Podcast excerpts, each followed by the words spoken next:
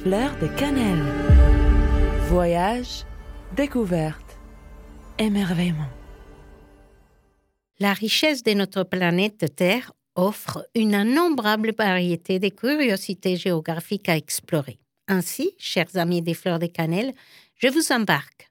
Allons, en route pour une nouvelle découverte.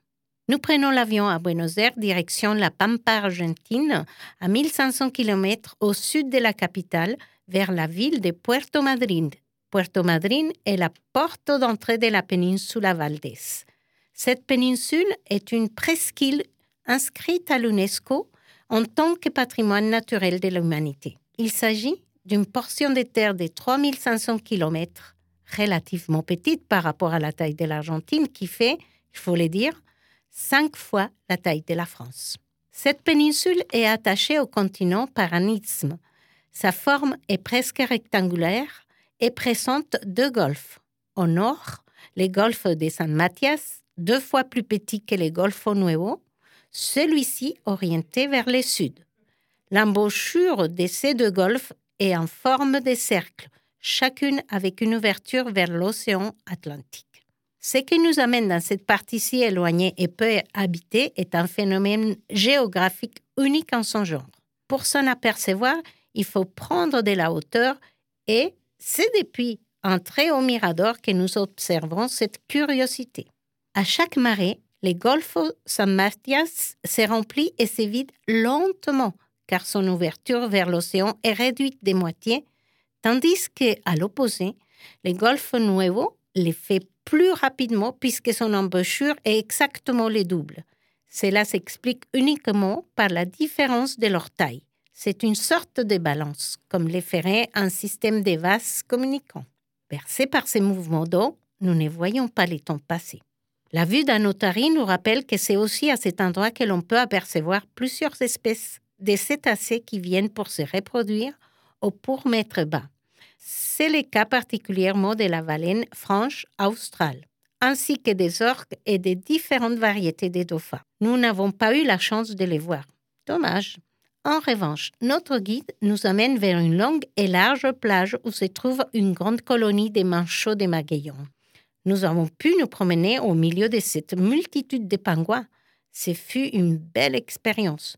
Aujourd'hui, il est impossible de le faire. L'Association de protection de l'espèce a mis des barrières et des mesures strictes. Et c'est tant mieux, car l'espèce était menacée de disparition. C'est pourquoi, maintenant, elle est protégée.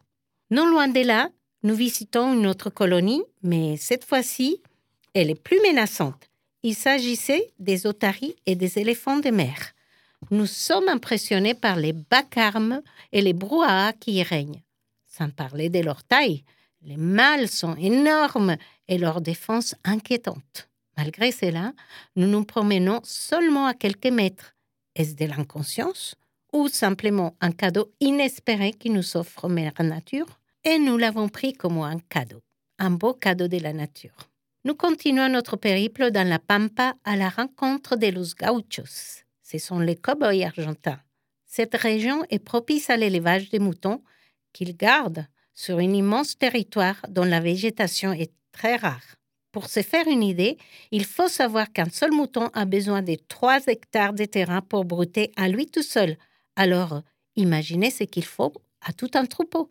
Les gauchos ont une vie assez rustique et solitaire dans ces plaines étendues au climat frais et aride. Malgré cela, ils sont très accueillants et partagent avec nous un assado au barbecue argentin. Tout un art.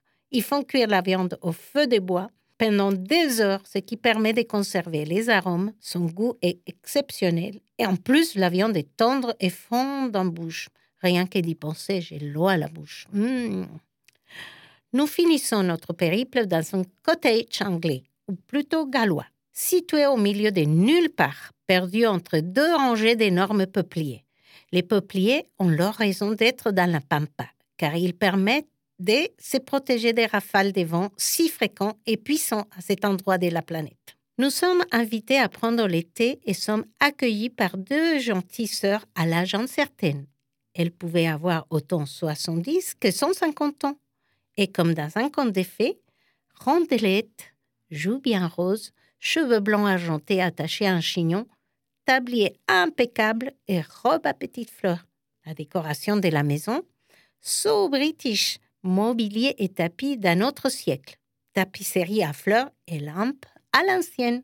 Elle nous raconte qu'elles sont les dignes descendantes de l'une des familles immigrées des pays de Galles qui sont venues au milieu du XIXe siècle.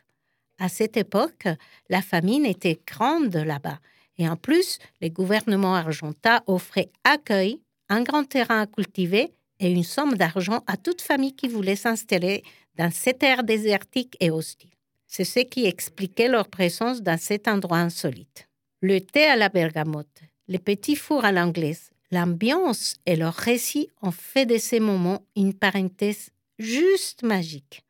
Je garde un souvenir unique et chaleureux de cette merveilleuse rencontre.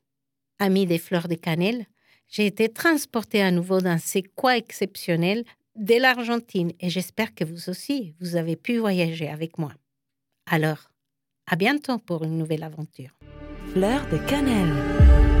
Voyage, découverte, émerveillement.